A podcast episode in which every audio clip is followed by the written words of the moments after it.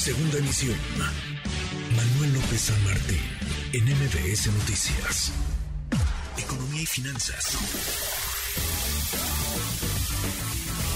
Con Eduardo Torreblanca. Lalo, qué gusto, qué gusto saludarte, ¿cómo te va? Igualmente, como siempre, estimado Manuel, gusto en saludarte y poder saludar al público que nos escucha.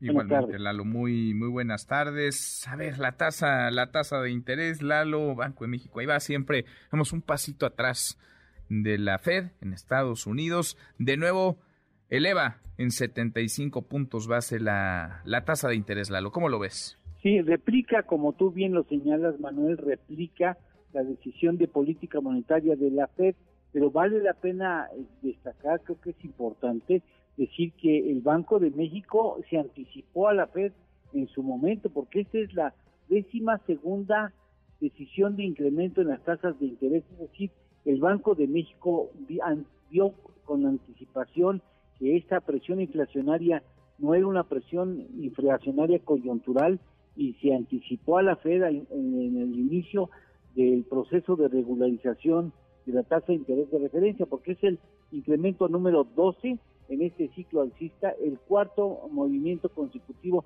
de 75 puntos base y todavía tenemos una oportunidad más en diciembre, de más o menos el- a mediados de diciembre, para dar el último incremento de este año. El último incremento de este año, lo que garantiza que casi la tasa de interés se estará doblando con el nivel, eh, con respecto al nivel que inició el presente 2022, que fue del 5.5%. Lo destacado es que no fue unánime nuevamente esta decisión. Gerardo Esquivel eh, iba por una por un incremento menor, pero Galia Borja, Jonathan Heath, Irene Espinosa y la gobernadora Victoria Rodríguez Ceja determinaron que no, que debería ser 75 puntos base. Eh, creo que en este momento ya hay algunos signos que permiten pensar que la, la inflación ha cedido, incluso a los especialistas afirman que el, el nivel de inflación con el que pudiera cerrar México este 2022 sería de 8.5%, eso dicen los independientes, vamos a ver qué sucede, pero por lo pronto, pues me imagino, imagino y estipulo que esta podría ser la última vez en que se incrementa en 75 puntos base, es probable que la siguiente decisión que se tome en diciembre ya sea de medio punto porcentual. Medio punto. Entonces, ¿cuántas llevamos, Lalo? ¿Cuántas salsas, no? Ya Eh, el hilo Llevamos están 12 volviendo en este ciclo alcista, 12 al hilo y 4 al hilo con incrementos de 75 puntos base, es decir, tres cuartos de punto porcentual. Qué cosa. Bueno, pues ni modo. Así, así anda la cosa. Lalo, tenemos, tenemos postre.